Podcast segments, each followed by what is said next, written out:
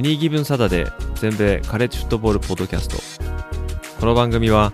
アメリカ在住20年以上の間にカレッジフットボールにどっぷりハマってしまったアメフト未経験者がこのスポーツの素晴らしさを素人の目線で伝えていくポッドキャストです。NFL のことは知っているけれどカレッジフットボールのことはよくわからないという方やもっとカレッジフットボールのことを知りたいという方に少しでも有益な情報をお伝えしていきます。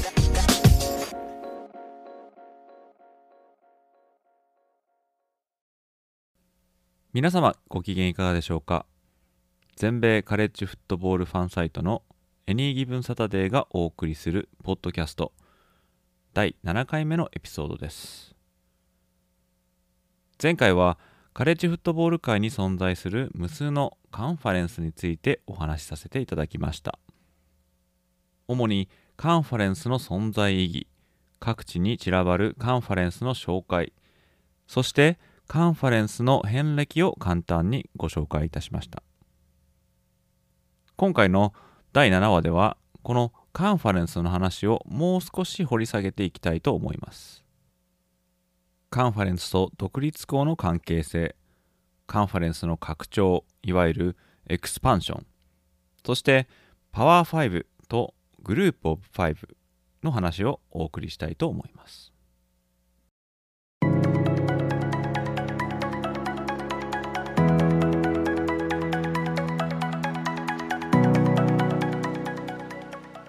前回のポッドキャストではチームがカンファレンスに所属することの意義などをお話しさせていただきましたが今回はまず手始めに、えー、そうではない独立校カンファレンスに所属しない無所属のチームたちのことについてまずお話を始めていきたいと思います。彼らもですね1990年代に入るまではですね、えー、まあどのチームもその属さないとこ独立校っていうこの存在はそれなりにこう価値はあったんですね。でその先方、もう最先方っていうのが、まあ、ノートルダム大だったんですけども、まあ、実際のところはですね、えー、このノートルダム大以外にペンシルバニア州立大、マイアミ大、フロリダ州立大、まあ、これらのカンあチームはですね、カンファレンスには属さないと無無所属のまま全米タイトルを手にしたっていう、まあ、独立校だったんですね。まあ、そんな時に訪れたのが、まあ、あの第3回目のポッドキャストでもお話したあ1984年のこの最高裁でのこの NCAA の敗訴、まあ、これはですね、えー、カレッジフットボールのテレビ放映権を牛耳っていた NCAA をオクラホマとジョージア大、がこう提訴した。これは独占禁止法に当たるんじゃないかとでこの裁判がですね、えー、まあ、3年ぐらい行われましてその結果 NCA は負けてしまうんですね、えー、でこれによってですね、えー、カンファレンス自体に放送放映権の管理が譲渡されるようになったんです。ということはですねカンファレンスに属することでこのテレビ放映権の、まあ、収益、まあ、ないしですねその管理とかえー、このどのチームをどの時間帯にこう放映するとか、まあ、そういうマッチアップ権とか、そういうのがカンファレンスに移るんですね。でこうなるとですね、えーまあ、カンファレンスに属することでテレビ放映権の収益が所属チームに還元されるようになるんですね。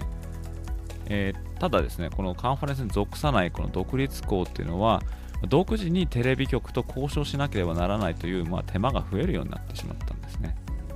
まあ、このですね波によって、えー、1991年、この年にですね、まあ、独立校だったマイアミ大は、まあ、ビッグイーストカンファレンス。まあ、これ現在アメリカンフットボールのチ、ー、カンファレンスとしてはもう消滅してしまったんですけども、これビッグイーストに、えー、編入し、1992年にはサウスカロライナ大が SEC に入って、えー、同じ年の92年にはフロリダ州立大が ACC に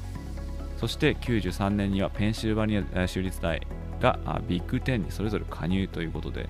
この名門の独立校たちが次々とこの独立校というその、えーと、型を破ってですねカンファレンスに所属するようになります。でまあそういうことによってこの独立校であることの付加価値が、まあ、どんどんどんどん失われていったんですね。で実際に最後に独立校が全米制覇を成し遂げたのは、まあ、1989年のマイアミ大ですので、まあ、30年もこの独立校が優勝から遠のいているということなんですけども、まあ、独立校でありつつこう優勝するという、まあ、これを叶えそうなのはもう今のところもノートルダム大くらいしかいないんですけども、まあ、このノートルダム大いつこうカンファレンスにこう所属するのかみたいな話は毎年出てるんですけども、うんまあ、もしそれが起きたとしたらですね、こうまあ、ちょっとこう一時代の終わりというか、えー、区切りがつくのかなという感じはしますね。まあ、このようにしてですね、独立校がどんどんカンファレンスに、え、所属していったということは、まあ、自分の利益を守るとか、まあ、増やすとか、まあ、そういうモチベーションがあったんですけども、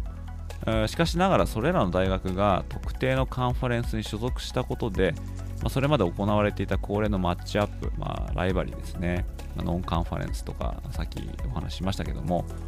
まあ、そういったゲームが行われなくなるという、ま、残念なことにもま発展しているんですけども、ま、例えばもうちろん古いライバルライバリーですけどもこれペンステートペンシルバニア州立大とこのピッツバーグ大。どちらもこうペンシルバニア州にある大学なんですけども、まあ、そういった意味ではですね、まあ、ペンシルバニア州ダービーじゃないですけども、うんまあ、有名なかんあライバリーだったんですけども、ビッグ10にペンステートが入ってしまったことで、えー、ピッツバーグ大との試合っていうのがあこう毎年行われるのが、まあ、ちょっと難しくなってしまった。まあ、こういう残念なあ結果になっているということもあります。1990年代まではカンファレンスに所属するかどうかっていうのは、まあ、そこまで重要なことではなかったとも言えるのかもしれないんですけどもただですね現在はこのノートルダム大以外ならば、まあ、独立校であることの意義意義とか、まあ、そういうのは全米優勝を狙うという意味ではもうかなり薄まってきているとまあ、今、大きい大学ですね、そのメジャーカンファレンスとかに所属しているチームがわざわざ独立校になるなんてことは、まあ、ほぼないと思うんですけども、まあ、それだけでなくて、まあ、どのカンファレンスに所属するかということも、まあ、非常に重要になってくると。いうことですね。例えば、だからノートルダム大が、あじゃあカンファレンスに、えー、所属しますと言ったときに、まあ、どこに入るかとか、まあ、そういうのは、えー、そのカンファレンスがよりこうコンペティティブ、まあ、競技場のレベルで高いところにあるとか、えー、まあ、そういうところに行けば、まあ、もちろんですねそこで優勝するのは大変なんですけどもその代わりにこのメディアの露出が増えたりとかするんで、えー、まチケットが売れたりとか、まテレビの放映権が入ってくるとか、まそういうですね、まビジネス的な面で、えいろんな利益があったりする。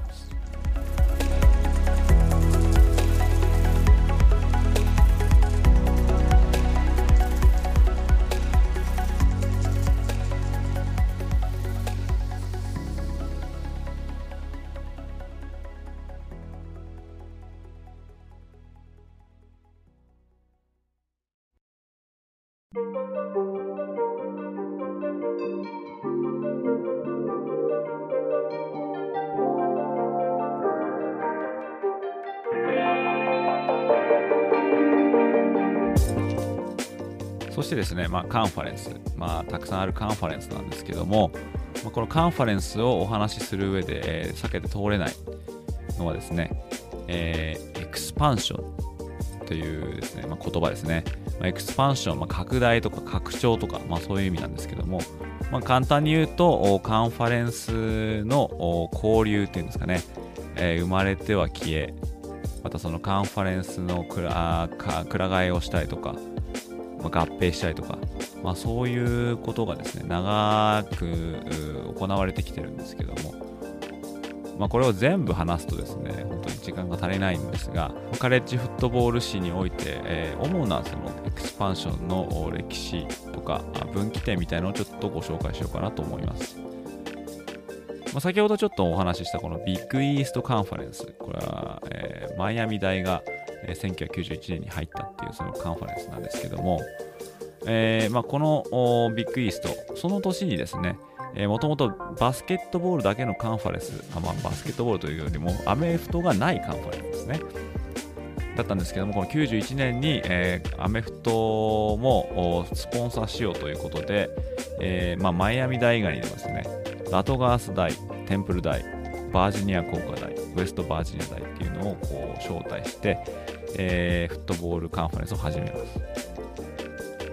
す。そして1992年にはですね、えー、アーカンソー大とサウスウェサウスカロライナ大が SEC に、え加入します。まあ、このことによってですね SEC は12チームに所属になったとそのことで、えー、先ほどもお話しした地区制度を敷くことが可能になったんですけども、まあ、このカンファレンスタイトルゲームを開催することによって、えー、まあ収益が増加と、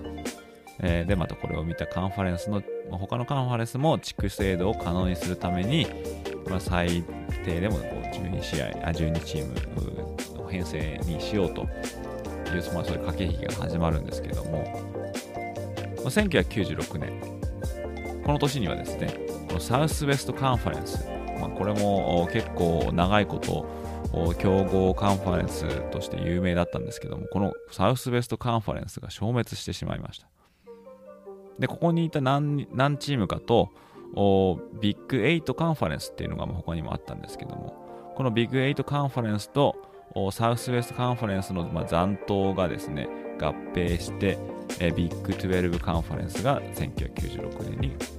します。だから1996年ですから、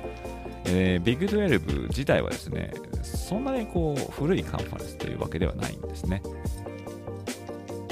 そしてですね、えー、ウエスタンアスレティックカンファレンス、これ WAC っていうふうに、えー、訳していましたけれども、でこれがですね、えー、ビッグ12にこの誘致されなかったサウスウェストカンファレンスの、まあ、残り物じゃないですけども、そのチームをまあ引き受けるんですけども、このことによってですね、えー、WAC は16チームにまで膨れ上がってしまいます。ただこの膨れ上がってしまったこれがやが規模が大きすぎてですね管理しきれなくなってしまってでこれを見たですね、え一部の数チームがあ、まあ、ワックを見限ってですね脱退してしまいますそしてその脱退したチームたちがあさらに他のチームと合体してですね1999年にマウンテンウエストカンファレンスを結成します。で後にですね2012年に、まあ、ワックが逆にこのマウンテンウエストカンファレンスにこう吸収合併されてしまうというこの逆のこのなんか現象が起きてしまいまして。そしてふということでフットボールカンファレンスとしてはこの WAC は消滅してしまいます、まあ、フットボール以外のカンファレンスとして WAC っていうのはまだあるんですけども。そしてですねこう近年こう最大のこのエクスパンションの波。これが2004年からあこう立て続けに起きるんで起きるんですけども。まずはですねこのマイアミ大バージニア工科大ボストンカレッジ、まあ、これは全部ビッグイストに所属していたチームですけども。これがですね ACC に移籍します。これ ACC はもともとバスケットボールカンファレンスとしては有名だったんですけども。フットボールのカンファレンスとしてはですね、まあ、平均程度だったということででこれをなんとか打開したいと思ったカンファレンスがですねえー、この3つのチームを引き抜いたんですね。さらに2013年にはこの同じビッグイーストからシラキュース大とピッツバーグ大が ACC に移籍して、えー、その結果ですね、ビッグイーストはあ WAC と同じようにフットボールカンファレンスとしては消滅してしまいます。そしてですね、この消滅して残されたですね、元ビッグイースのチーム、でこれらが集まって、えー、まあ、現在あるこのアメリカンアスレティックカンファレンスっていうのを結成するんですね。また他ではですね、えー、2011年、これはですね、ビッグ12の名門、これネブラスカ大学、これがですね、えー、ビッグ10に移籍、これはかなりびっくりしましたけども、あまあ、このネブラスカ大がビッグビッグ10に移籍したことで、ビッグ10が12チームになって、まあ、先ほどにもちょっとずっとご紹介してるんですけども、これで地区制度を敷いて、このビッグ10のこう優勝決定戦みたいなのが開催することが可能になりました。さらにですね、えー、この、えー、2011年、同じ年ですね、えー、ビッグ12、えー、同じビッグ12、ネブラスカと一緒ですけども、ここからコロラド大、これがパック12に移籍。でユタ大っていうのは、これワック、あマウンテンブスですね。えー、ここからあパック12に移籍。で、2012年にはテキサス A&M 大とミズーリ大、これもビッグ12の、まあ、チームですけども、えー、彼らが SEC に移籍と。で SEC はこれで14チームになります。そしてですね、2012年、これネブラスカ大とテキサス A&M 大、ミズーリ大を失ってしまったビッグ12カンファレンスはですね、これ存続をかけて、このウェストバージニア大とテキサスクリスチャン大を招待するんですけども、もともとビッグ12っていうのはテキサスとかオクラホマとかカンザスとか、まあ、ああいったですね、あまあ、サウス、サウスウェストですかね、そのエリアにいる大学が集まってたんですけども、このウェストバージニアっていうのはですね、これ、もう結構東寄りなんですね。もう全然離れてるんですね。だから地域的に見て、このウエストバージニアのこうビッグ12編入っていうのはですね、まあ、非常に違和感があるというか、まあ、先ほどもご紹介したんですけども、もともとカンファレンスっていうのは地域に密着したあ、まあ、団体というかこう集まりだったんですけども、もうビッグ12としてはですね、えー、もう存続をかけてもう誰でもいいからじゃないですけどもそれなりに名前のある強いチームだったらっていうことでこうウエストバージニア大にこう触手を伸ばしたというか、まあ、これはちょっと強引じゃないかななんてちょっと当時思いましたけれども、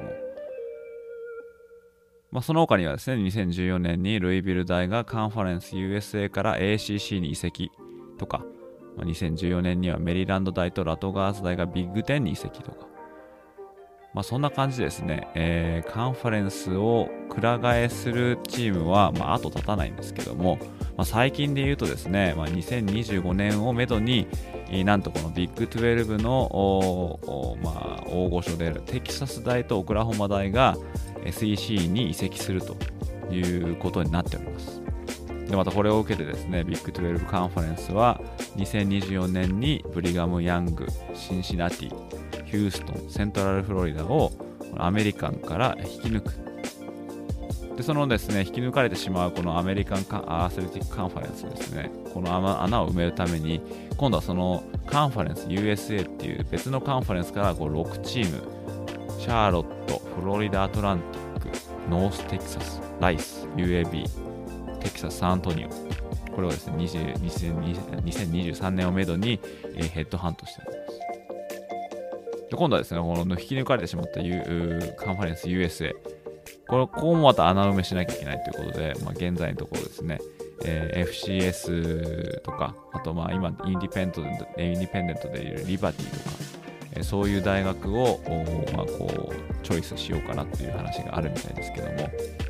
まあ、その大きなカンファレンスがあ移籍をしたおかげで結局そのツケを下のカンファレンスがあこう受けているとか、えーまあ、そういうちょっとなんかこう理不尽なことになってますけども、まあ、全てはですねもうお金絡みであって、まあ、大きなカンファレンスに移れば経済的な利益を利益をも見込めるということで、まあ、エキスパンションが繰り返されてきたんですけども、まあ、そのチームの引きが引き抜きが行われれば、まあ、結果として例えばビッグイーストカンファレンスのように消滅してしまったりとか、まあ、現在今話したように、えー、下部のカンファレンスがその尻拭いをさせられたりとか、まあ、そういうですね、えー、まあ副作用というか、まあ、 chain reaction というか、えー、そういうことが起きています。またですね、これかつてはそれぞれまあローカルな地域間で試合をまあ潤滑に行われるようにっていうまあことで設立されたのがまあカンファレンスだったんですけども、まあ、それゆえですね、おなじみの顔ぶれが戦うのがまあ普通だった。それはですね、まあ、移動手段をま考えれば、その方があま得だったというか、まあ、大きな利益というか、だったんですね。ただですね、現在は移動方法とか、またあと学生アスリートへの負担などはま二の次でですね、まあ、とにかく生き残るためとか、そして、より良いディール、まあ、収益のに関わるディールとかを引き出すために、もう地域性を度外視してこうチームを勧誘したりとかしていると。まあ、そういった意味ではですね、このカンファレンスのエクスパンションはもう利益至上主義っていうのがまあ見え隠れしているという、まあ、カレッジフットボールの、まあ、そういう闇ではないんですけども、まあ、そういうちょっとこう、お金にまみれてるというか、そういうまあ本性みたいなのがちょっとこう見て取れると思うんですけど。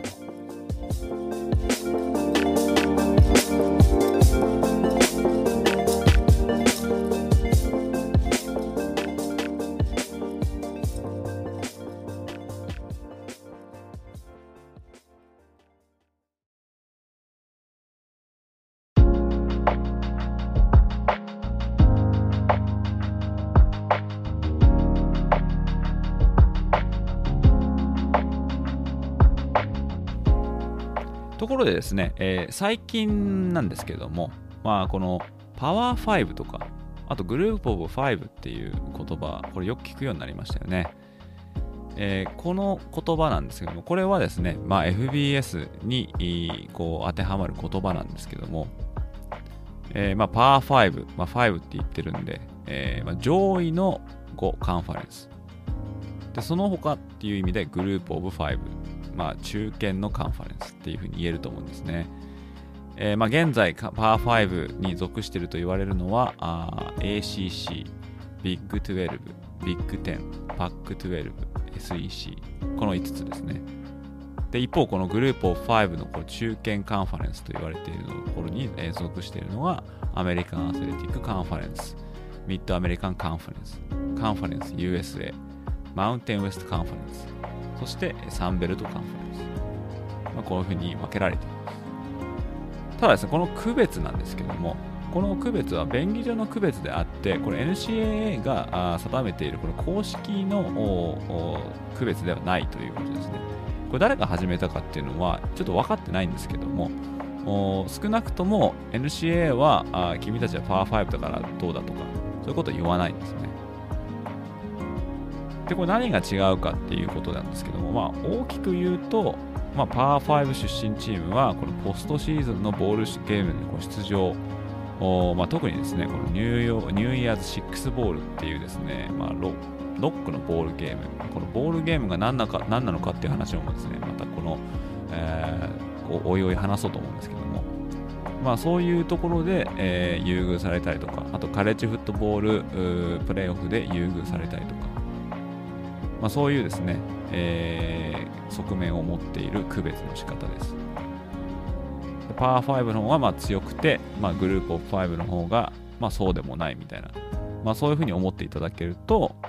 おまあ、簡単にわかるかなと思います。まあ、結論的に言うとですね、まあ、カンファレンス、まあ、これは地域縛りとなっていたんですけども、まあ、近年は競技レベルについて、まあ、もっと言えばまあ利害関係によって、えー、様変わりをしてきたということです。ただ、カンファレンスに所属するということは、カンファレンスの優勝を争うということでもありますので、もちろんみんなナショナルチャンピオンになりたいっていう思ってることは、まあ、当然なんですけども、みんながみんながなれるわけではない。で特に、えー、今紹介したグループオブ5、このカンファレンスに所属している大学のまあ、彼らが持っているナショナルチャンピオンシップないしプレーオフに進める進めるこの可能性っていうのはなかなか高くないですから、まあ、それこそですね、えー、2014年から行われているこのプレーオフ2021年になってようやくこのグループオフ5からこのシンシナティ大がこの間出ましたけども、まあ、ようやく出たということで。だまあそういう意味ではあまあ優勝を狙うというナショナルチャンピオンを狙うという意味ではこのグループオブ5に所属しているチームは難しいのかもしれないんですけどもまだ一方でですねその彼らにとっては所属所属するカンファレンスで優勝することっていうのは非常に意味の多いことですからだからカンファレンスに所属するということは、えーまあ、そのいろんな利害関係とかあいうこともありますけれども、まあ、選手たちにしてみればやっぱりそのその所属するカンファレンスとかリーグとかで優勝したい、まあ、そこを目指してやっているっていうところがありますので、えー、そういうカンファレンスの優勝チームを追っていくというのもまたカレッジフットボールを楽しむ上で、えー、一つのこのまあ、モチベーションになるんじゃないかなと思います。